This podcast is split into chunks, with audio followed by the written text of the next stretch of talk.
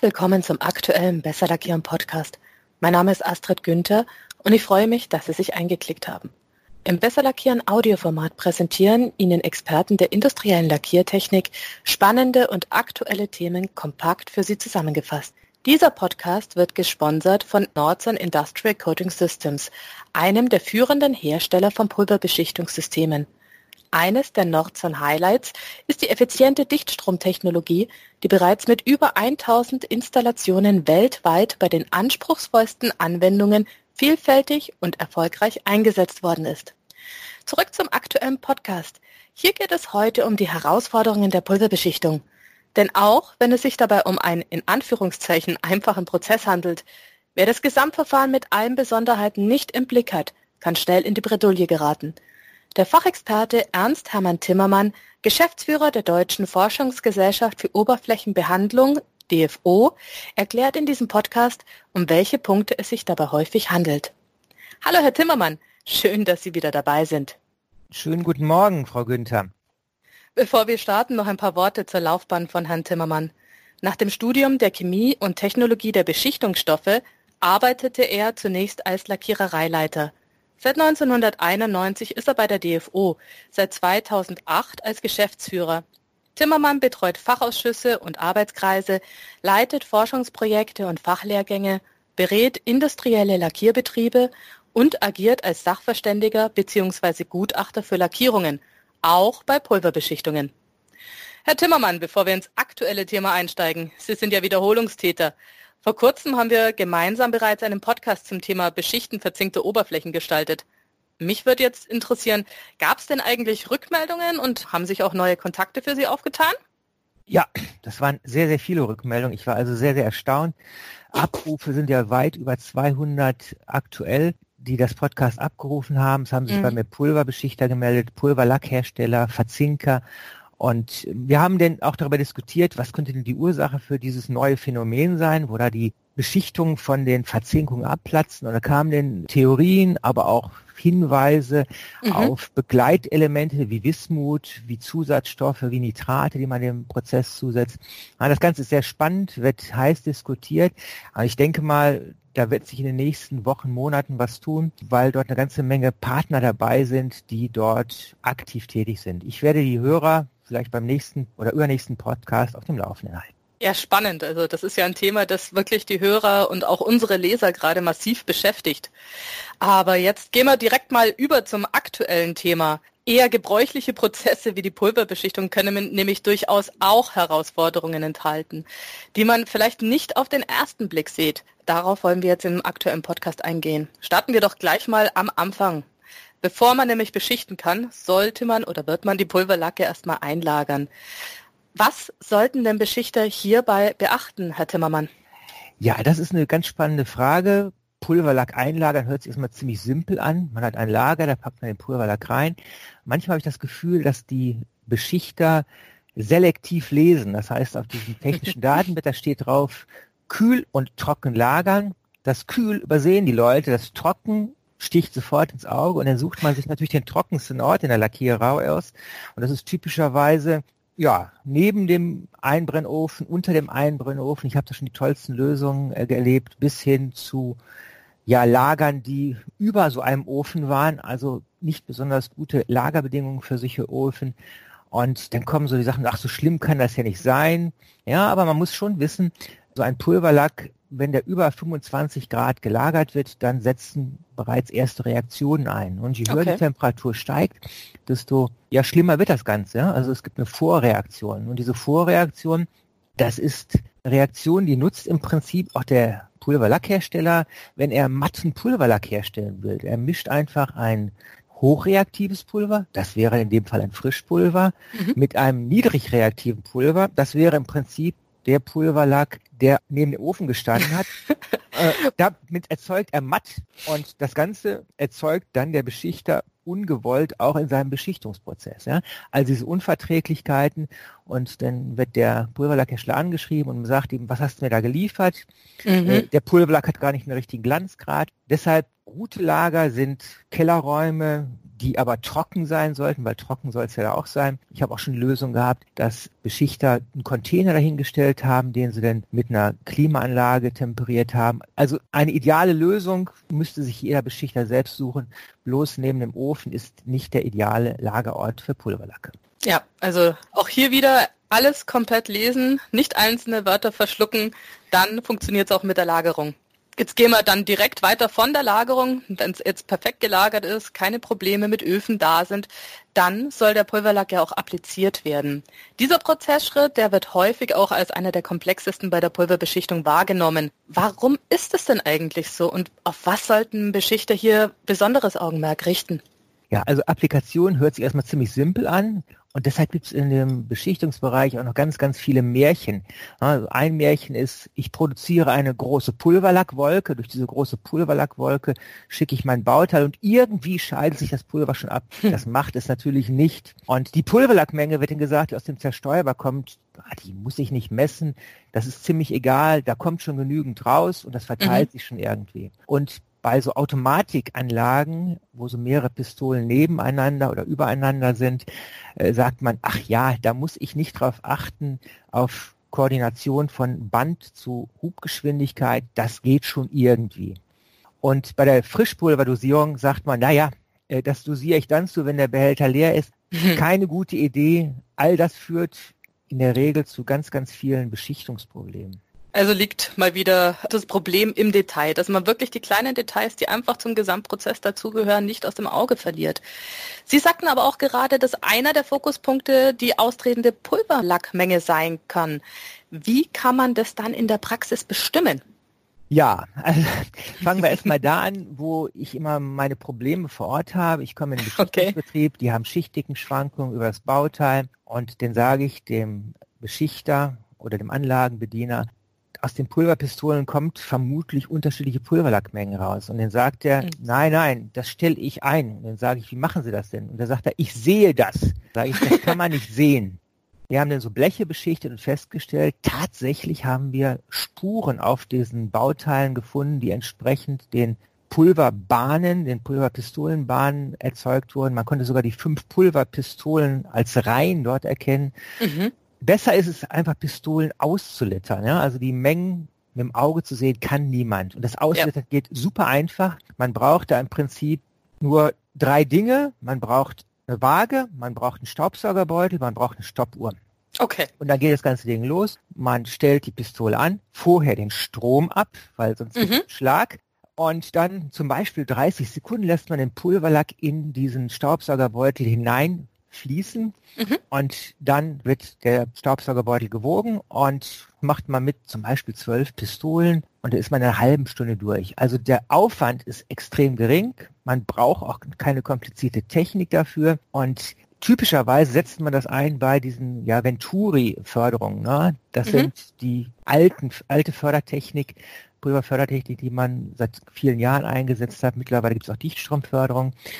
Und warum setzt man das da ein? Man setzt es deshalb ein, äh, weil diese Fangdüsen, die da drin sind, abgenutzt werden. Und durch das Abnutzen hm, okay. verändert sich die Pulverlackmenge über den Lebenszeitraum, den Lebenszyklus dieser Pulverpistolen. Und deshalb sollte man da nachmessen. Aber auch die Dichtstrompumpen, die zwar keinen Verschleiß haben, aber was die haben, sie haben abhängig von der Pistole und abhängig von dieser Dichtstromförderpumpe, die da eingesetzt wird, unterschiedliche Ausbringmengen. Also selbst wenn eine Pumpe identisch aussieht, mhm. kommt da am Ende nicht die gleiche Menge raus. Das heißt, man muss einmal das Ganze einstellen und dann hat man im Prinzip die richtigen Mengen. Ja, spannend. Eine Zwischenfrage, was würden Sie dann empfehlen, wenn ich so eine Venturi-Förderung habe? Wie oft sollte man denn da überprüfen, ob sich die Menge des Pulvers, die austritt, verändert hat? Also ich wäre dafür, dass typischerweise, ja, einmal die Woche, alle 14 Tage zu machen, hängt ja. immer ganz davon ab, ob es ein ein, zwei oder drei Schichtbetrieb ist. Also je mehr Schichten ich habe, desto mhm. häufiger muss ich das Ganze überprüfen. Ja, aber insgesamt hört sich trotzdem nach einem definitiv überschaubaren Aufwand an, wenn man jetzt sieht, was man letztendlich im Verhältnis dazu an Erkenntnissen gewinnt. Wenn das jetzt hier aber alles okay ist, gibt es denn weitere systematische Ursachen für Schichtdickenschwankungen? Ja, klar gibt es die. Und zwar ist das äh, der sogenannte Sinuseffekt, Sinuskurveneffekt. Wie entsteht das? Man muss sich so einen Applikationsprozess wie folgt vorstellen. Man hat Pulverpistolen. Aus den Pulverpistolen kommt vorne Pulver in einer bestimmten Breite heraus. Mhm. Und das wird sozusagen eins zu eins auf das Bauteil übertragen.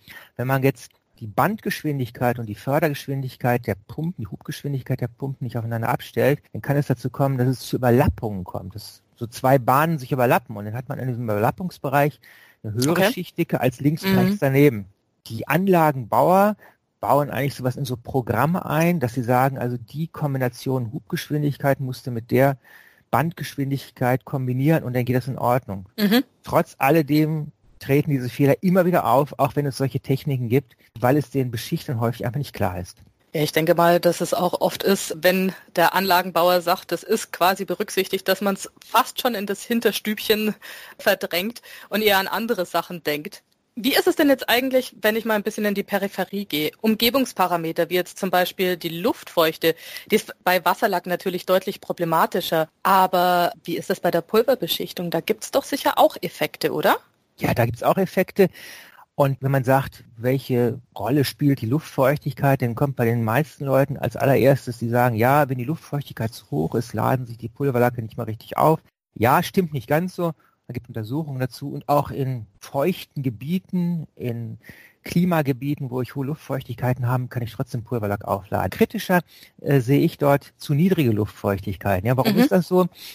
Die typische Beschichtungskabine ist heute aus Kunststoff. Warum nimmt man Kunststoff? Kunststoff ist elektrisch nicht leitfähig. Da scheidet sich nicht so viel Pulverlack ab wie auf einer Metallkabine. Okay. Aber man hat trotzdem natürlich erzeugt Ladungen. Die Ladungen, die bleiben irgendwo. Mhm. Und die bleiben natürlich auch auf der Kunststoffoberfläche. Und in der Regel fließen diese Ladungen über eine dünne Feuchtigkeitsschicht, die auf der Oberfläche drauf ist. Die kann man nicht sehen. Das ist einfach Wasser, was ich auf der Oberfläche habe. Fließen diese Ladungen auf die Erde ab und man hat im Prinzip kein Problem. Ab Luftfeuchtigkeiten unterhalb von ungefähr 30 Prozent ist es aber nicht mehr der Fall. Was passiert da? Ab diesen Temperaturen ist die Luft so trocken, dass die Ladungen nicht mehr abfließen können. Und wenn okay. die Ladungen nicht mehr abfließen können, lädt sich diese Kabine kontinuierlich weiter auf.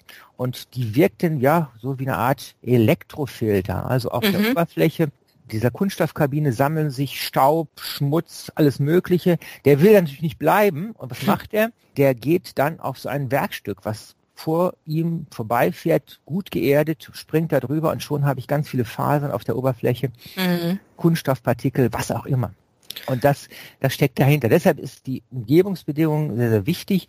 Also Ladungen, die wir so gefunden haben, gingen rauf bis 40.000 Volt, also bis 40 Kilovolt das sind schon Ladungsmengen, wo man sagen muss, ist schon gewaltig. Ne? Und man sieht das typischerweise dann, wenn man die Außenwände der Kabinen sich ansieht, wenn die so ein bisschen gräulich schimmern, mhm. dann weiß man, das ist vermutlich auch Pulverlack, der sich da abgelagert hat, den sollte man mal schauen, wie hoch sind denn die Luftfeuchtigkeiten in dem Beschichtungsbereich. Mhm. Was könnte man dann machen, wenn man jetzt feststellt, also die Luftfeuchte ist einfach äh, ein störender Faktor in dem Moment? Dann sollte man den Raum befeuchten. Ne? Also Befeuchtungsanlagen mhm. habe ich auch schon in einigen Betrieben gesehen, wo die nachgerüstet worden sind. Danach haben mhm. die nie wieder Probleme gehabt. Ja, super. Ja? Die Erdung der Kabine ist natürlich auch wichtig. Mhm. Wenn die Kabine nicht geerdet ist, dann fließen die Ladungen natürlich auch nicht ab. Ja, klar, auf jeden Fall. Aber an sich auch wieder eine relativ einfache Lösung für das große Problem. Das ist so, ja. Wenn wir jetzt zurückgehen in unseren imaginären Prozess, dann sind wir jetzt durch die Lagerung, wir haben appliziert, wir haben uns die Umgebung angeschaut. Jetzt ist der Pulverlack auf den Werkstücken. Wir müssen jetzt nochmal einbrennen. Welche Fehler können denn hier passieren? Aushärten hört sich immer das ziemlich einfach an. Man hat einen großen Einbrennofen. Viele sagen Trockner dazu, aber der Pulverlack ist ja eigentlich schon trocken. Deshalb lieber Einbrennofen. Da schmilzt der Pulverlack auf. Das mhm. ist eine Geschichte. Und das zweite ist die Vernetzungsreaktion startet. Und die Temperatur bei der Vernetzungsreaktion spielt eine ganz entscheidende Rolle. Wenn die nicht stimmt und die Zeit dazu, dann kriegen sie ein Problem. Gibt es denn hier noch spezielle Herausforderungen? Also jetzt zum Beispiel die Aushaltungsbedingungen und das optische Resultat. Also mir fällt jetzt da spontan der Matteffekt ein. Genau, den wir ja vorhin schon erwähnt haben. Mhm. Ja, der Matteffekt, der braucht ganz bestimmte Temperaturen. Die liegen typischerweise im Bereich 200, 210 Grad. Wird erzeugt, wie gesagt, durch diese beschriebene Unverträglichkeit. Und ich habe einen Kunden, der rief mich an und sagt, ja, ich habe einen matten Pulverlack bestellt, ich habe den appliziert, jetzt glänzt der, da stimmt irgendwas nicht. Und dann habe ich gesagt, machen Sie mal Folgendes, nehmen Sie das Blech mal, Musterblech, beschichten Sie es, hängen Sie es in so einem Kammerofen, im Laborofen auf, härten es aus und schauen Sie das Ganze an. Das haben die gemacht und siehe da, sie haben festgestellt, also es ist matt geworden. Also war das ein Hinweis darauf, dass die Ofentemperatur nicht gestimmt hat. Also ah, okay. Ofen zu voll geladen, Ofentemperatur nicht hoch genug. Dann hat der Beschichter versucht, hat das Ganze nochmal durch den Ofen geschickt bei 210 Grad. Mhm. Pulverlack ist aber nicht mehr matt geworden. Klar, wenn das einmal angefangen hat, diese Reaktion, äh, dann kriegen sie den anschließend nicht mehr matt. Keine Chance. Gleich von vornherein drauf achten, was man tut letztendlich. Haben Sie denn noch Beispiele, was bei der Aushärtung schiefgehen könnte?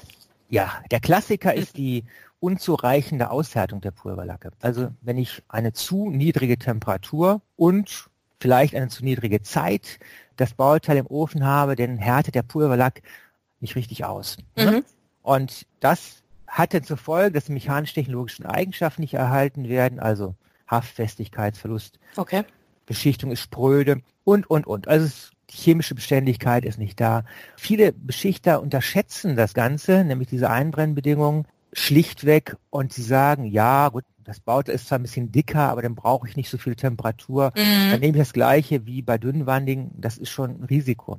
Ja. Aber ganz wichtig ist, ich muss das Bauteil zum Beispiel 10 Minuten bei 180 Grad im Ofen haben. Also mhm. nicht 10 Minuten, sondern 10 Minuten bei der Objekttemperatur. Dazu muss, oh, okay. ich, da muss ich die Aufheiztemperatur natürlich abziehen. Und wenn ich den nicht abziehe, dann habe ich ein Problem. Mhm. Hier gibt es zwei Tipps dazu.